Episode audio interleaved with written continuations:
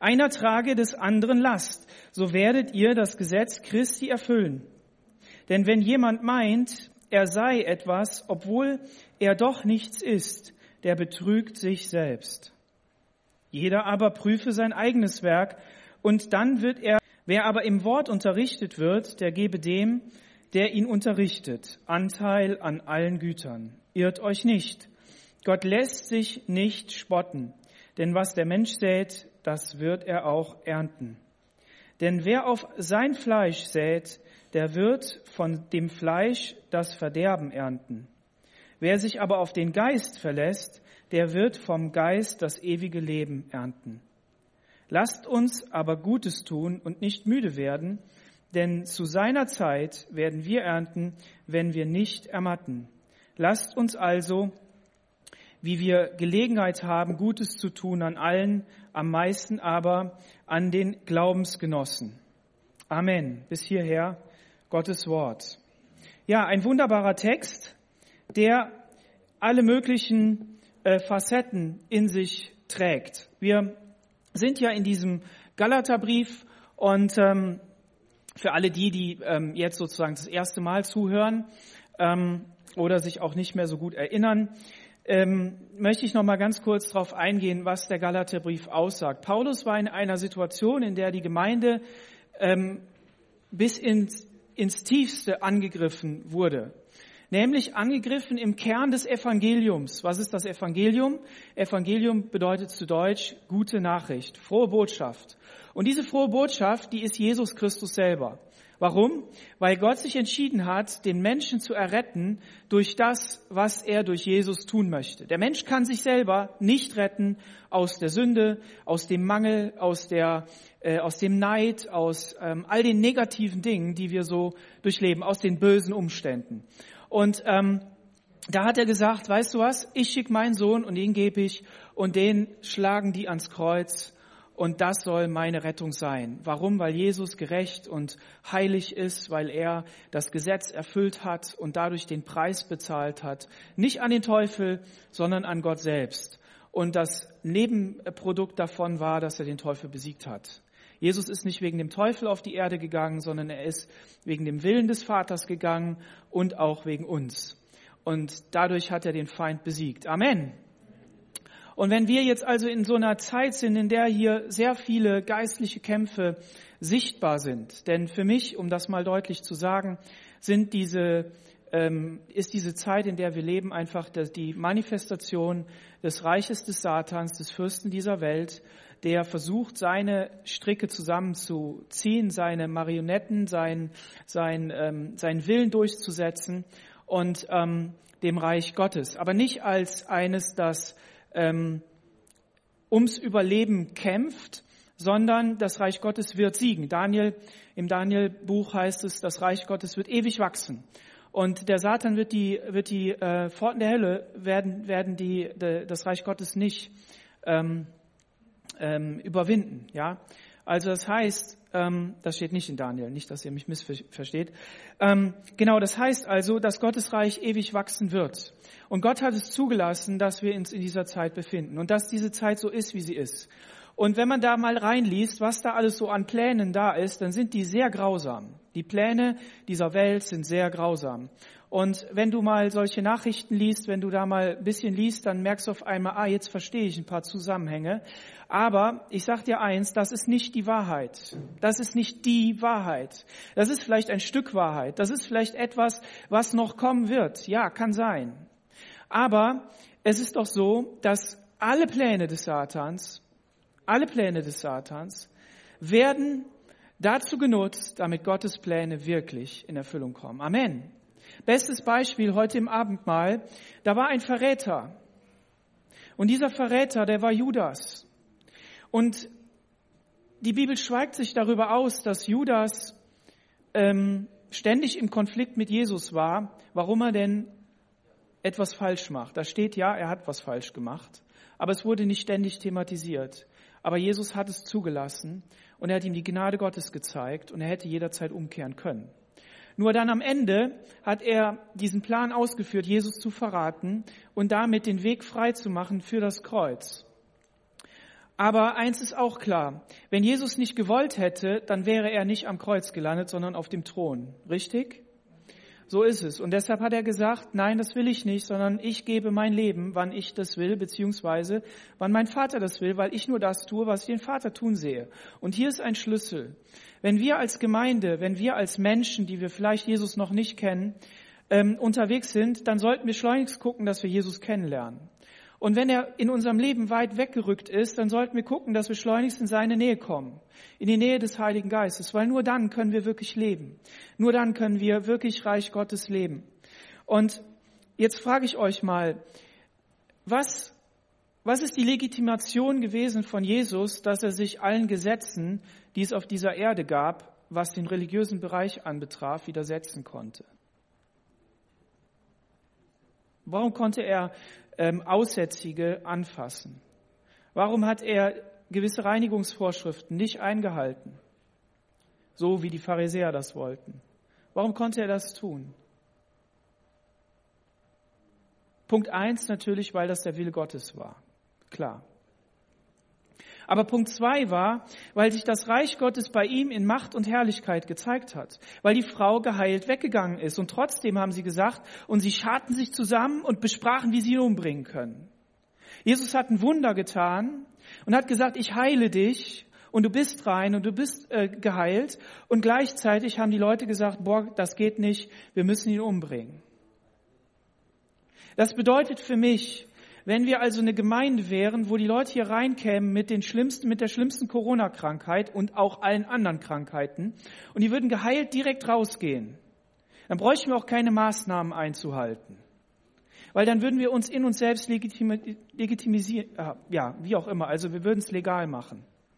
Dann würde man sagen, ja, dann gehen wir doch dahin. Nur eine zweite Frage ist, ist das Reich Gottes immer so sichtbar, Geht es immer nur um Wunder? Geht es immer nur darum, dass Menschen gesund werden? Geht es nur, immer nur darum, dass alles perfekt läuft, dass es uns gut geht? Nein, darum geht es nicht. Weil die Wunder der Bibel zeigen auf etwas hin. Sie zeigen und weisen auf Jesus hin.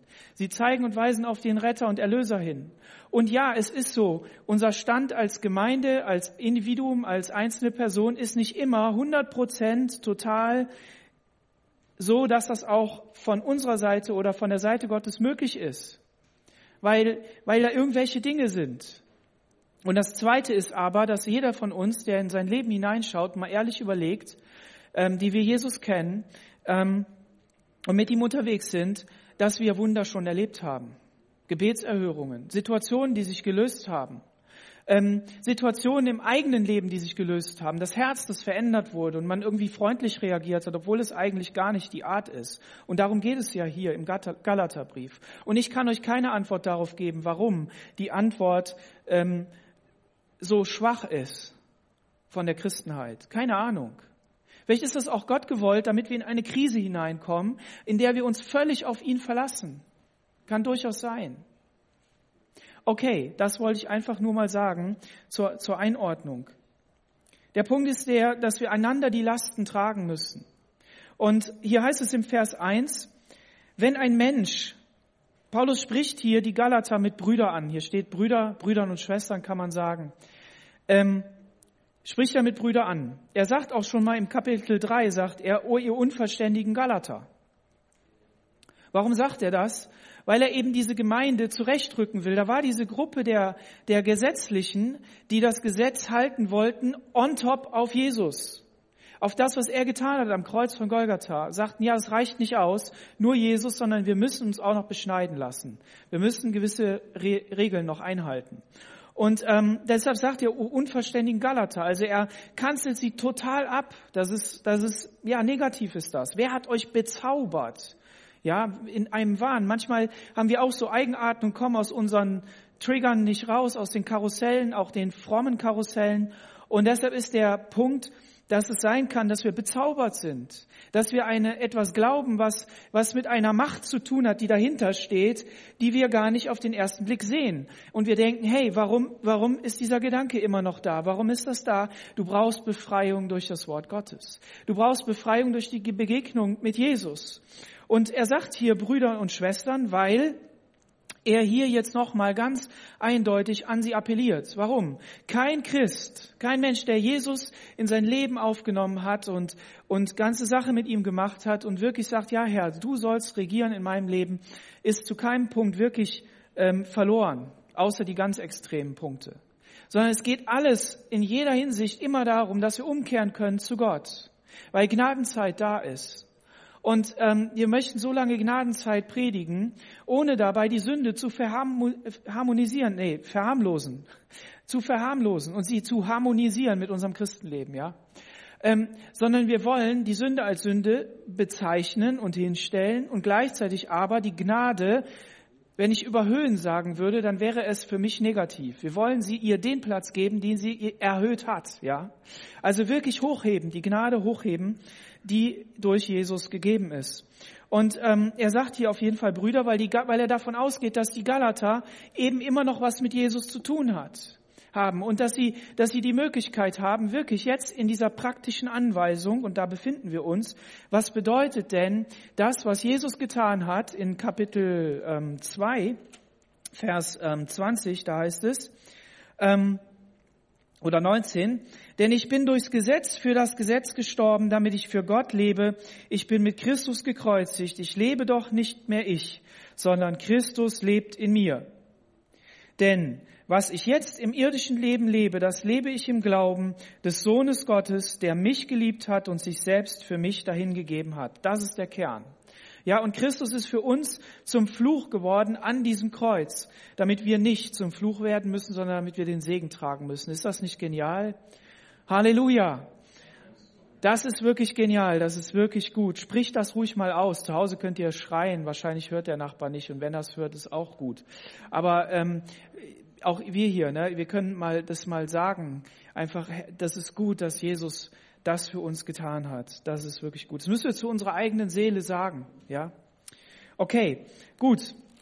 Gehen wir weiter. Also wenn dieser Mensch jetzt von einem Fehler übereilt wird oder von der Sünde übereilt wird und dieses Übereilen, das meint eben überfallen worden, ja, wirklich einfach hingefallen, einfach, einfach, ähm, ja, es ist einfach passiert, ja ähm, ich wollte gar nicht, ich habe mich auch dagegen gewehrt oder ja, ich bin müde gewesen, ich habe es nicht gemerkt. Ähm, das ist damit gemeint. Ähm, dann soll, ähm, was sollen wir dann tun? Sollen wir mit dem schimpfen und sagen, so geht das aber nicht? Ähm, so, so funktioniert das nicht. Nein, hier steht was anderes. Solchen sollt ihr im, im Geist der Sanftmut, im Geist der Sanftmut. Was, wo kommt die Sanftmut her? Die Sanftmut kommt aus der Frucht des Geistes. Ohne die Frucht des Heiligen Geistes in unserem Leben können wir nicht sanftmütig sein. Warum? Wir ärgern uns über diesen Menschen. Wir sagen, hey, das kann doch nicht sein. Ich kann die Sünde doch hier nicht tolerieren. Wenn ich dem jetzt einfach sage, komm, wir wollen dich wieder zurechtbringen, komm auf, dann, dann, dann nehmen sich andere ein Beispiel dran und wir müssen doch jetzt mal hier ein Statement machen. Wir müssen doch hier mal was sagen. Nee, die erste und größte Sache im Reich Gottes ist Liebe. In ihrer reinsten Form die niemals was Negatives unterstellt, die immer positiv denkt und die immer davon überzeugt ist, dass der andere das gar nicht böse meint, die gar keinen Gedanken daran verschwendet. Überleg mal an den letzten Moment, wo du keinen Gedanken an was Böses verschwendet hast, wo einer dich geärgert hat. Denk da mal dran. Das gibt's. Solche Momente gibt es. Und der Punkt ist der, dass wir dahin kommen sollen, in Sanftmut jemanden zurechtbringen. Auch hier in der Gemeinde, dass wir da, wo du Liebe erfährst, wenn du doch was falsch gemacht hast, leg das nicht falsch aus und sag, ja, ist ja dann egal, was ich gemacht habe. Nee, darum geht's nicht. Sondern es geht darum, dass du in Sanftmut zurechtgebracht wirst. Und ja, vielleicht müssen wir lernen, auch die Dinge, die anzusprechen sind, der Fehler, der anzusprechen ist, wirklich auch anzusprechen, ohne ihn unter den Teppich zu kehren. Das sind wir noch nicht so gut drin, ja. Aber müssen wir lernen. Und da kann uns der Heilige Geist helfen. Weil wenn ich das, also warum spreche ich das nicht an, wenn einer so, so einen Fehler gemacht hat? Weil ich die Angst habe, dass er verletzt wird, richtig? Dass er dann dicht macht, dass er zumacht, dass, dass ich, ähm, ja, dass ich dann keinen Zugang mehr zu ihm habe. Dann gehen die Jalousien runter. Überleg mal, wann bei dir die Jalousien runtergehen, wenn einer dir sagt, ja, mach mal so oder nee, das war jetzt aber nicht richtig. Du weißt es doch. Komm. Aber was gibt uns, was gibt uns emotional das Gefühl, und ich sage extra emotional, das Gefühl, geborgen aufgehoben zu sein, auch wenn wir Fehler besprechen?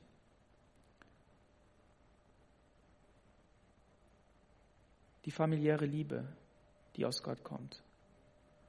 Der hat mich lieb. Der ist jemand, der zu meiner Familie gehört, der auch unterwegs ist, der das kennt, der Bescheid weiß und der gar nicht will, dass es mir schlecht geht, sondern der mich nach vorne schieben möchte, der sagen möchte, come on, wir wollen weitergehen, du sollst nicht hinten bleiben, du sollst nicht aufgeben, sondern du sollst weitergehen. Das ist der Punkt. Wichtig ist dabei und achte auf dich selbst, dass du nicht auch versucht wirst. Also wenn wir zum Beispiel jemand hätten, ähm, der der gerne trinkt, ja. Also ich will nicht sagen Alkoholiker, aber vielleicht auch Alkoholiker, ne? aber da wissen wir es zu schnell. Und wir hätten jemanden, der, der ständig irgendwo ins, in die Gaststätte geht ne? und da eben trinken geht. Das ist ja das Schlimmste, weil dafür zahlst du auch noch viel Geld. Gut, jetzt sind die alle zu, Gott sei Dank, dafür hat man dann die Flaschen zu Hause. Ähm, so, als würden wir denjenigen da zu dem schicken und sagen, komm, helf dem mal, trink mal einen mit denen und red mal mit dem, dass der wieder gerade kommt. Wäre es gut? Dann werden sie beide besoffen und dann, dann ist, ist nicht gut, ne? dann, dann hilft es nichts. Wichtig ist, dass wenn wir in Situationen reingehen, zum Beispiel ähm, Situationen, die eine Frau mit einer Frau besprechen soll oder ein Mädchen mit Mädchen, also ein Mädchen mit einer Frau und nicht ein Mann dabei sein soll. Wäre nicht gut, wenn man einen Mann dahin schicken würde. Ähm, das wäre unangenehm, das wäre wär nicht in Ordnung. Ja. Ähm, Seelsorgegespräche, die tief gehen, ähm, wäre nicht gut, wenn ich dann da eine Frau alleine besuche und dann mit ihr da lange alleine bin und über eine lange Zeit. Das wäre nicht gut. Und wenn wir dann auch noch Sachen besprechen würden wie e- Ehebruch oder so, das wäre wär nicht, wär nicht gut, ja. Ich soll achten darauf, dass ich nicht selber falle in der gleichen Sünde, die der andere gemacht hat. Also nicht als Alibi nehmen und sagen, ja, der und der macht das doch, na gut, dann mache ich halt mit. Weil der legitimiert sozusagen meinen Fehler. Das wäre nicht gut, sondern wir sollen aufeinander achten, dass du auch nicht selber versucht wirst. Und die Sünde, die ist so tricky, die versucht, die versucht, die versucht.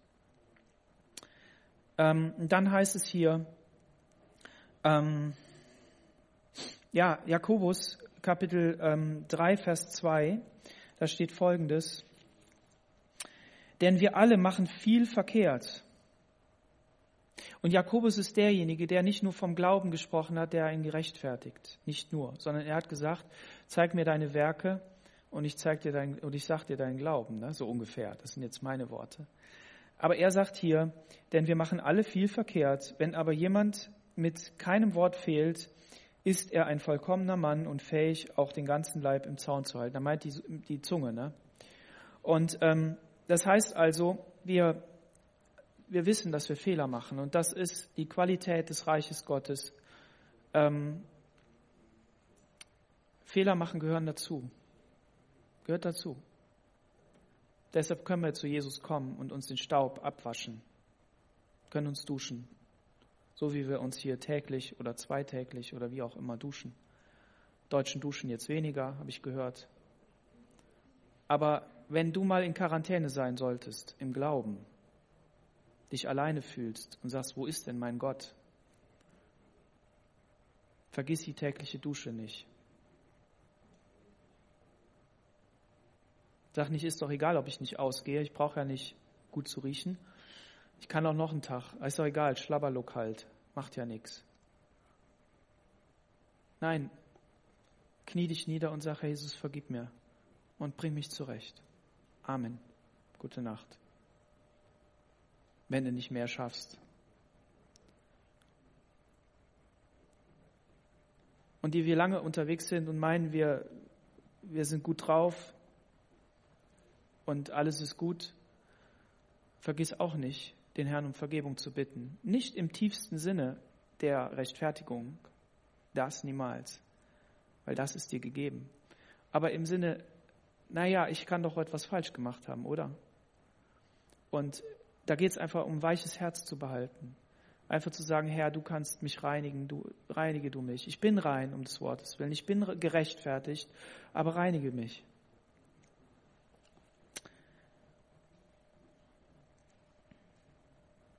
Jakobus 5, Vers 19, wenn meine Brüder und Schwestern, wenn jemand unter euch abirrt von der Wahrheit und niemand bekehrte ihn, der soll wissen, wer den Sünder bekehrt, hat von seinem Irrweg, der wird seine Seele vom Tod erretten und wird bedecken die Menge der Sünden.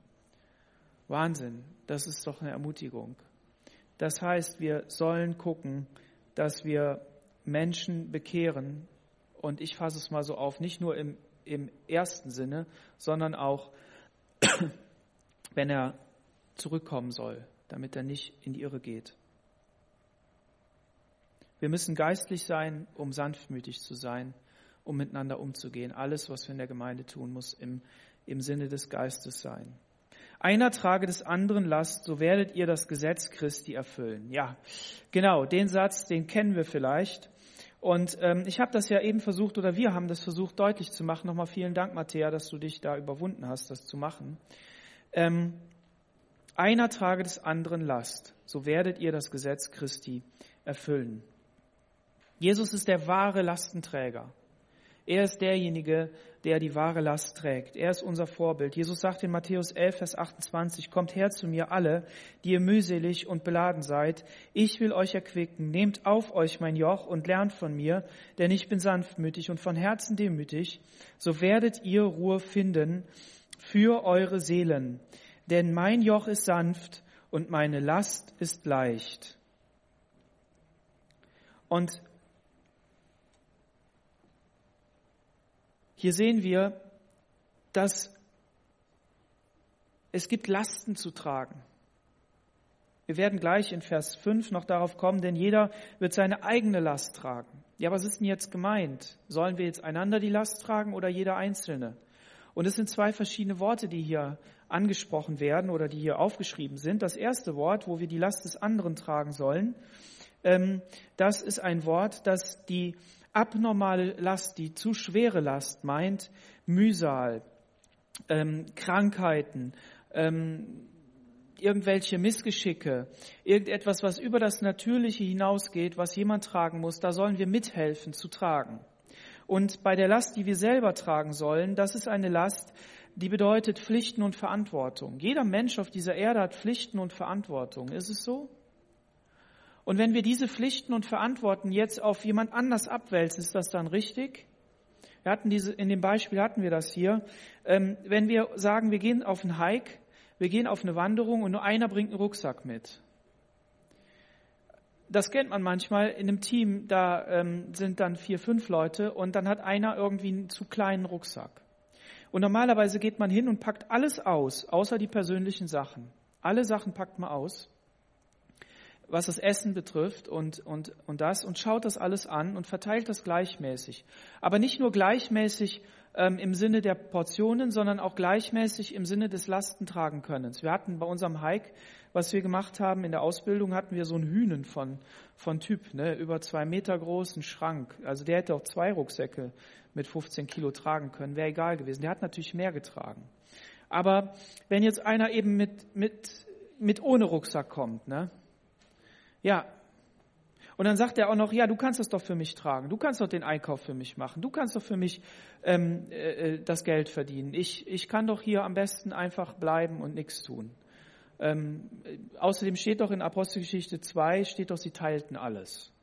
Ne? Ja, das wäre das.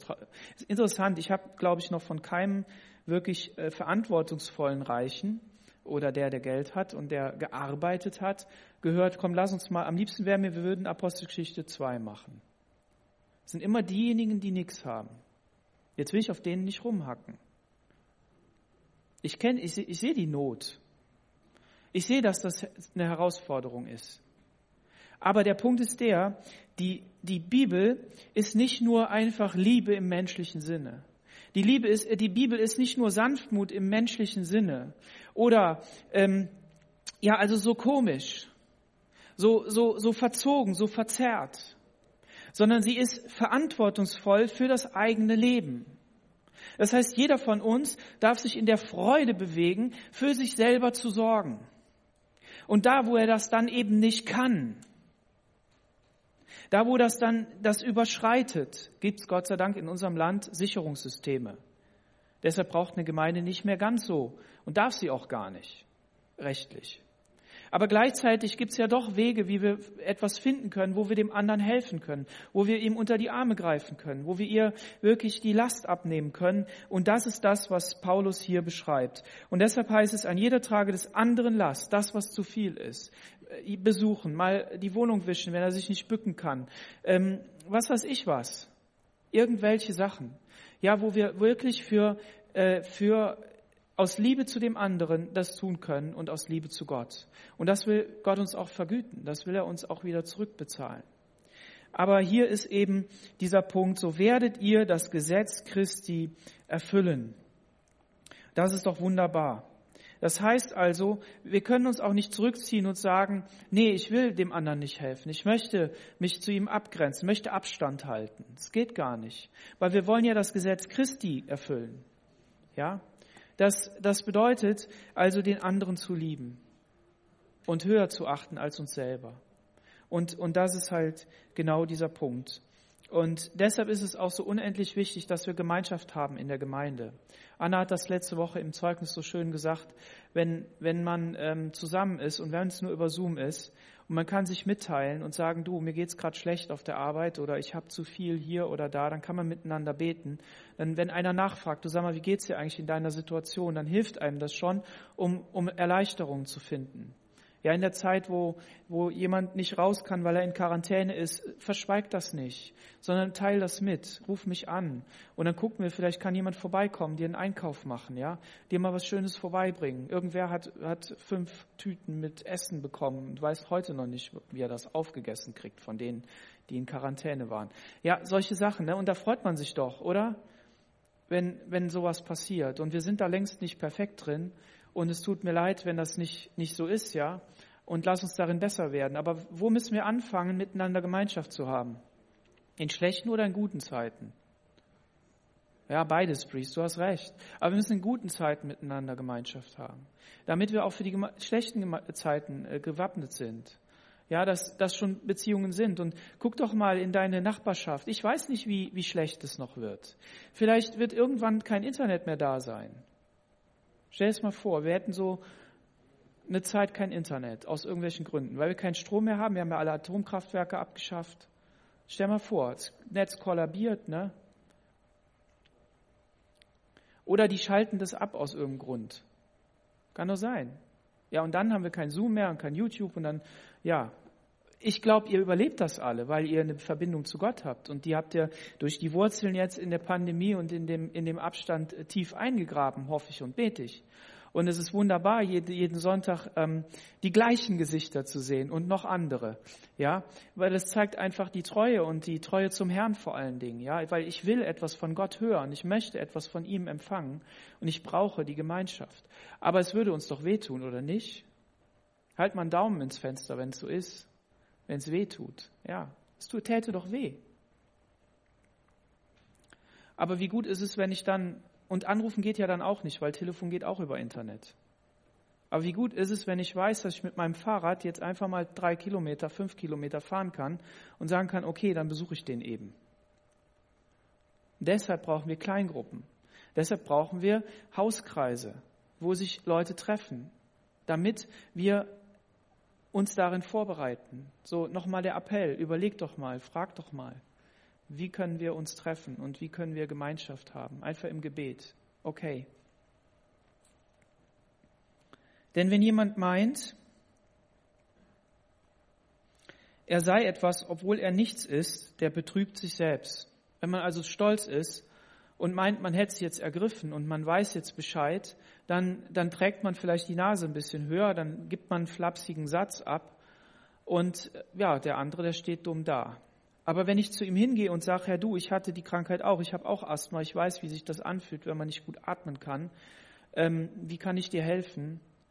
Ähm, dann macht das schon was mit dem anderen, dann lässt er sich auch helfen. Allein schon deshalb sollte man nicht stolz sein. Und Stolz gehört ja eben auch dazu, zu diesen Werken des Fleisches letztendlich, ja. Überheblichkeit. Ne, das wollen wir nicht, wollen wir nicht sein. Jeder soll nur so denken, wie er hat. Jeder aber prüfe sein eigenes Werk, sagt Paulus hier. Das, was du selber gemacht hast. Und dann wird er allein an sich selbst den Ruhm haben und nicht an dem einem anderen. Man sagt ja, ja, Christen brauchen keinen Ruhm. Und Paulus sagt ja auch, ich rühme mich nur des Christus. Ne, auf mein eigenes gebe ich keinen Wert. Ja, aber es zeigt die Spannbreite und nicht die Einspurigkeit. Also wenn du eine einspurige Antwort bekommst und sagst, ich muss alles in einen Satz hineinpacken können, die ganzen Facetten, das funktioniert nicht. Das Leben ist so, aber es ist auch so. Und es ist auch noch so und auch noch so. Und die Seite hat mit der fast nichts zu tun. Es ist einfach so. Ja? Und, ähm, und genauso ist es hier auch. Ähm, das heißt also, dass wir auf der einen Seite nicht stolz darauf sein brauchen, auf das, was wir geleistet haben, weil es nur Gnade ist. Es ist Gnade, dass ich gesund bin. Jeder, der nur gesund ist und alles machen kann, der braucht einem Kranken nichts zu sagen, wie viel fleißig der sein soll. Da muss man erstmal Krankheit haben und langfristig.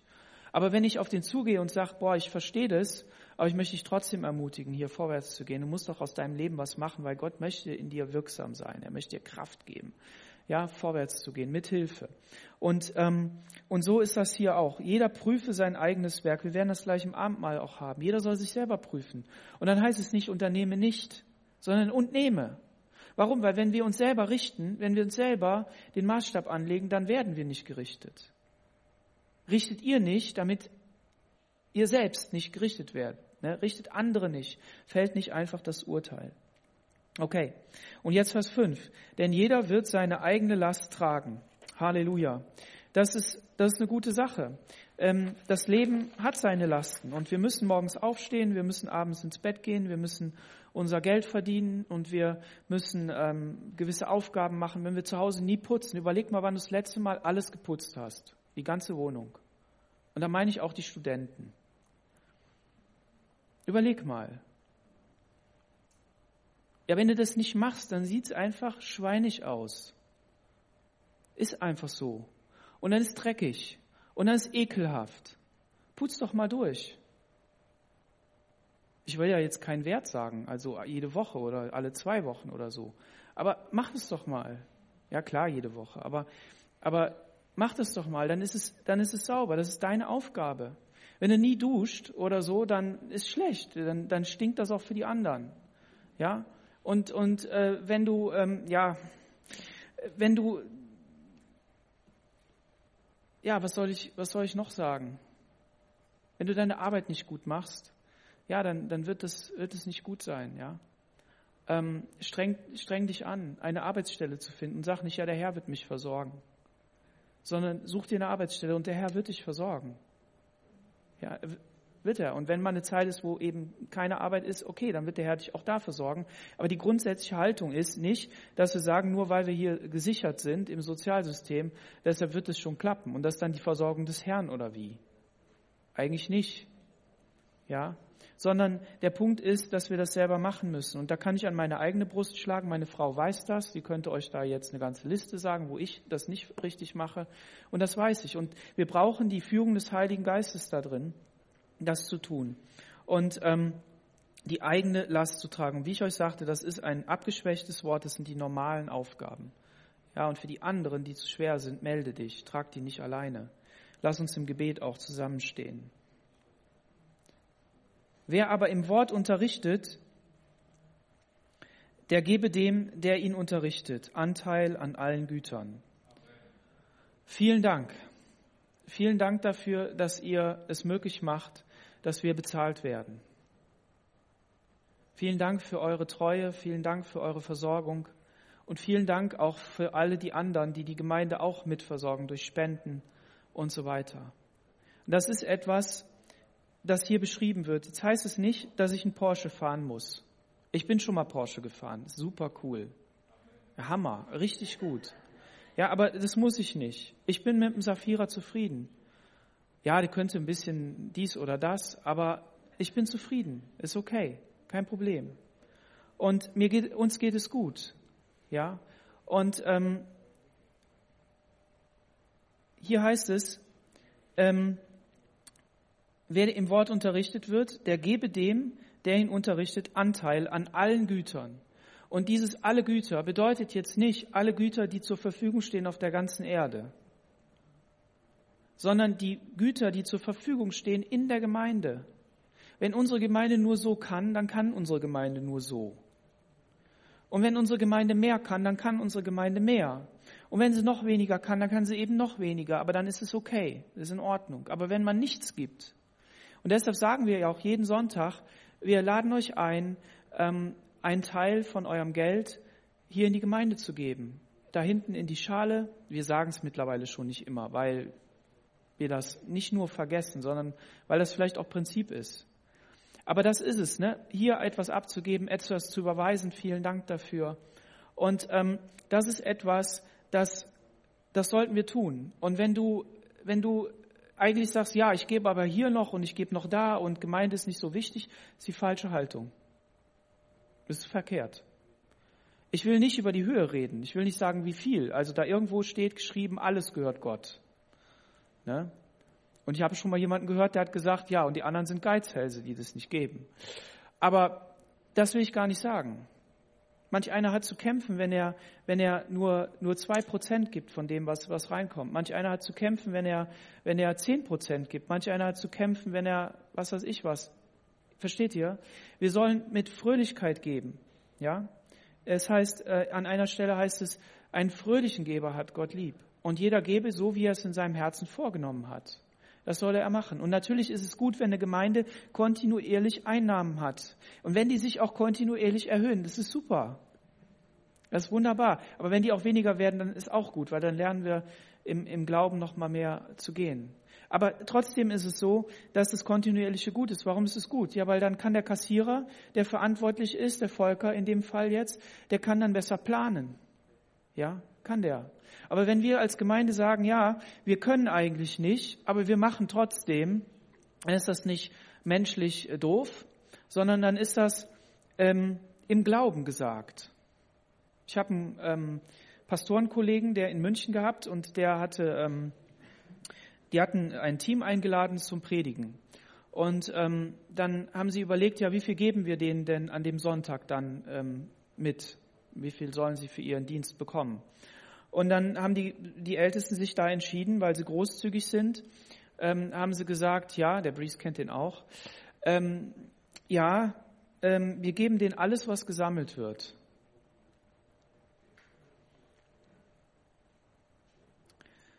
Und dann ähm, kam der Sonntag.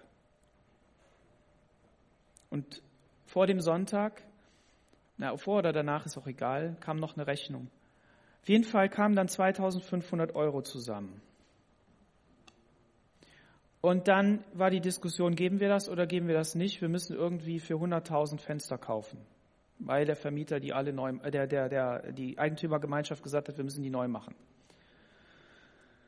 Und dann haben sie sich entschieden und gesagt, nein, wir haben gesagt, wir geben das und wir geben das. Und dann haben die das gemacht. Manch einer hätte dann entschieden und gesagt, das ist falsch, das ist dumm.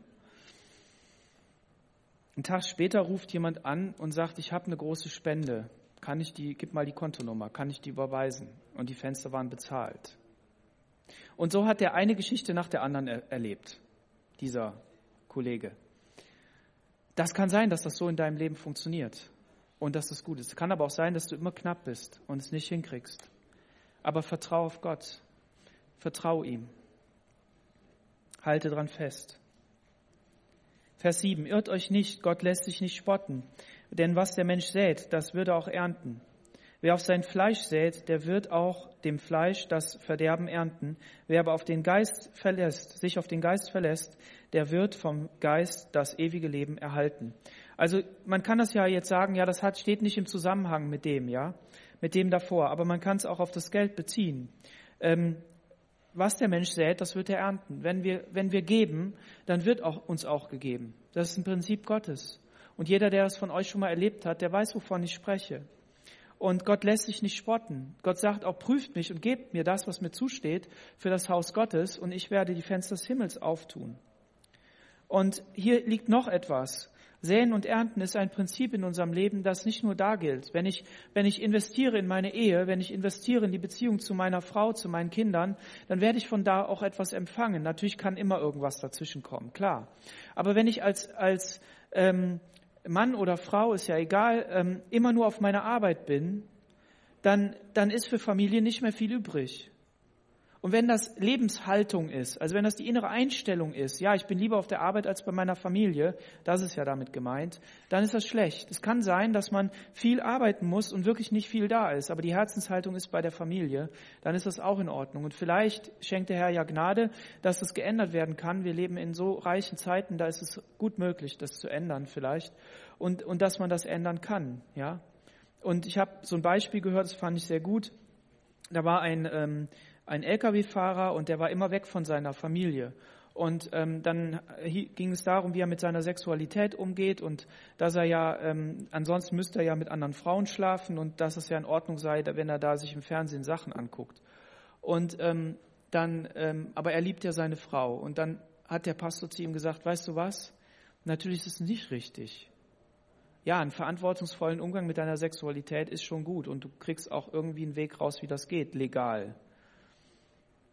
Aber überleg mal, ob du dir nicht lieber sagst, weil ich Christ bin und meiner Frau treu sein will, kündige ich meine Arbeit und suche mir eine andere, weil Gott will lieber, dass ich gehorsam bin und rein und ehrlich und wird mich versorgen und wird mir was anderes geben, als dass ich meiner Karriere nachgehe. Meinem LKW-Fahrer hat jetzt nicht gerade eine Karriere, aber irgendjemand, der unterwegs ist, ja, ist ganz zwei Wochen unterwegs und dann wieder nach Hause oder so. Karriere ne, ob das nicht besser wäre, das zu ändern, um wirklich den Prinzipien Gottes treu zu sein. Denn wer auf sein Fleisch sät, der wird vom Fleisch das Verderben ernten. Du bekommst vom Fleisch das Verderben. Die Werke des Fleisches, die vorher gesagt worden sind, die werden da rauskommen.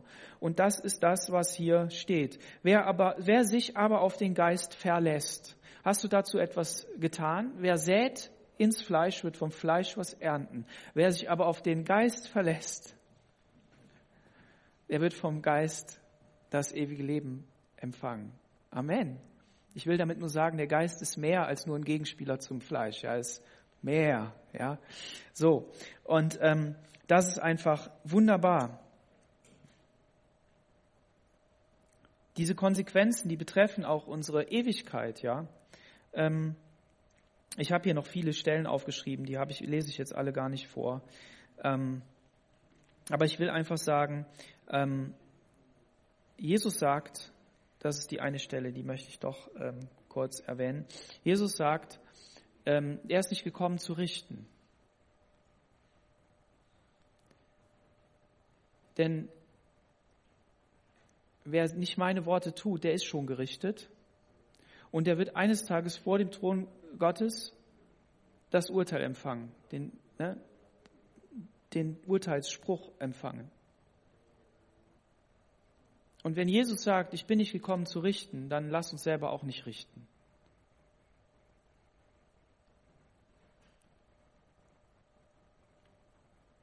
Und da sehen wir auch, dass, dass die letztendliche Strafe erst in der Ewigkeit kommt. Das heißt, es ist Gnade in der ganzen Zeit. Und es heißt im Johannes 3, heißt es in 36, wer, ähm, wer, wer glaubt, der ist gerettet, so ähnlich, wer ist gerettet, und wer nicht glaubt, der ist unter dem Fluch. Ne, der, der hat schon sein Urteil empfangen. Ja, weil derjenige, der an Jesus ähm, glaubt, der sich auf den Heiligen Geist verlässt, der empfängt Segen, der empfängt Segen von Gott, der empfängt Gutes von Gott. Und deshalb ist das hier schon eine Belohnung. Und deshalb ist es für den anderen auch Fluch, wenn er sich dem Bösen öffnet und merkt, sein Leben läuft schlecht und negativ. Er kann umkehren, er kann Gnade finden, aber es läuft nicht gut. Lasst uns aber Gutes tun und nicht müde werden, denn zu seiner Zeit werden wir ernten, wenn wir nicht ermatten. Wir sollen Gutes tun und lasst uns also, wie wir Gelegenheit haben, Gutes tun an allen, am meisten aber an den Glaubensgenossen. Also wir sollen zu jeder Gelegenheit Gutes tun. Und auch hier sind wieder zwei verschiedene äh, Worte. Das Gutes tun in Vers ähm, 9 ist das, ähm, das nützliche, heilsame. Und in Vers 10 ist dann äh, gemeint, ähm, nee, jetzt habe ich jetzt habe es hier nicht nicht richtig. Ähm, ist, ist nicht so schlimm. Es sind zwei verschiedene. Es bedeutet eben, ähm, dass wir in alle Beziehungen, das ist aber wirklich richtig, in alle, in alle ähm, Beziehungen Gutes tun sollen. Im Allgemeinen, zu jedermann, freundlich, liebevoll, hingebungswürdig, aber dass wir auch ganz konkret ähm, Gutes tun sollen nach innen hin und uns da mehr anstrengen sollen. Zu den Glaubensgenossen, also das heißt zu denen, die zur Familie gehören, die in unserem Umfeld sind. Und da ist die Bibel eben auch nicht blau, blauäugig. Wenn wir unsere ganze Kraft nur in die Welt geben, dann ist das nicht wahr. Wir sollen zuerst am Haus Gottes ähm, arbeiten und da jede Gelegenheit ausnutzen. Und vor allen Dingen sollen wir ernten, wenn wir nicht ermatten. Und dieses ähm, Ermatten, müde werden, bedeutet eben wirklich schlecht. Da ist das griechische Wort für schlecht drin. Das ist noch ein ganz anderes Wort dahinter, das sage ich jetzt aber nicht. Ähm, zurückschrecken vor dem Übel, entmutigt sein, indem man dem Bösen nachgibt. Entmutigt sein, indem man dem Bösen nachgibt. Das ist entmatt, ermatten. Und wie oft ist das in unserem Leben? Dass wir einfach sagen, ja, hat ja doch keinen Zweck. Na gut, dann lasse ich halt laufen. Und das sollen wir nicht. Sei ermutigt darin, da nicht aufzugeben, sondern wieder zurückzukommen zu Jesus. Du musst es nicht rocken, du kannst es auch nicht schaffen, aber du kannst von ihm Kraft empfangen. Und das ist, das ist der Punkt. Amen. So seid ermutigt, im Glauben vorwärts zu gehen, einander zu helfen, liebevoll hinzuweisen, und wenn du die innere Stärke hast, sanftmütig zu sein, dann bedeutet das eben auch, die Größe zu haben, die Sünde ordentlich beim Namen zu nennen. Ordentlich. So dass das, dass auf den Fehler hingewiesen wird, dass der auch klar ist.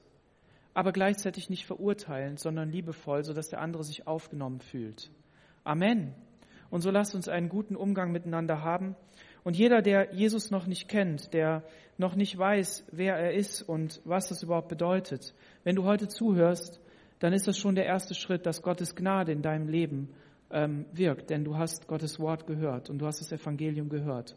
Und Jesus sagt, und das werden wir jetzt auch im Abend mal feiern, sagt, wer zu mir kommt, den werde ich nicht hinausstoßen, sondern ich werde zu ihm eingehen und ich werde Gemeinschaft mit ihm haben, das Abendmahl feiern. Was geht dem voraus? Du erkennst, dass du ein Sünder bist. Du erkennst, dass du ohne Gott nicht leben kannst und seine Rettung brauchst. Und dann brauchst du nur im Glauben zu sagen, Jesus, ich glaube dir und führe mich den Weg. Und dann will er kommen und Wohnung bei dir machen, in dir selbst. Gott in dir. Boah, er wird so klein, dass er da reinpasst durch den Geist. Halleluja. Er ist ein wunderbarer Gott und er möchte jeden Menschen retten auf dieser Erde. Und dazu sind wir da. Amen. Lasst uns gemeinsam beten. Herr Jesus, wir danken dir für diesen Morgen. Wir danken dir für deine Gnade. Wir danken dir, dass du unser Gott bist und dass wir dich preisen dürfen. Du hast auf dieser Erde gelebt und hast uns gezeigt, wie der Vater ist. Und auch wenn wir das selber nicht gesehen haben, so ist es doch aufgeschrieben und wir dürfen es erleben, Herr. Und ich bete darum, dass wir erkennen, was das wahre Evangelium ist in unserem Leben, jeden Tag neu. Und dass wir umkehren zu dir, da wo wir ähm, abgekommen sind vom, vom geraden Weg dir nach, Herr Jesus. Wir danken dir, dass wir ähm, ja, dein Blut in Anspruch nehmen dürfen, um gereinigt zu werden. Und wir preisen dich dafür. Segne jeden, der, der schwach ist und der, der viel fällt, Herr, der einfach nicht klarkommt im Leben. Ich bete darum, dass du ihn zurechtbringst und dass er im Glauben stark werden kann, weil wir müssen nicht fallen, sondern wir, wir, wir dürfen aufstehen und weitergehen, Jesus. Und wir dürfen starke Menschen werden, die dir nachfolgen. Und dafür preise ich dich und lobe dich. Amen. Amen.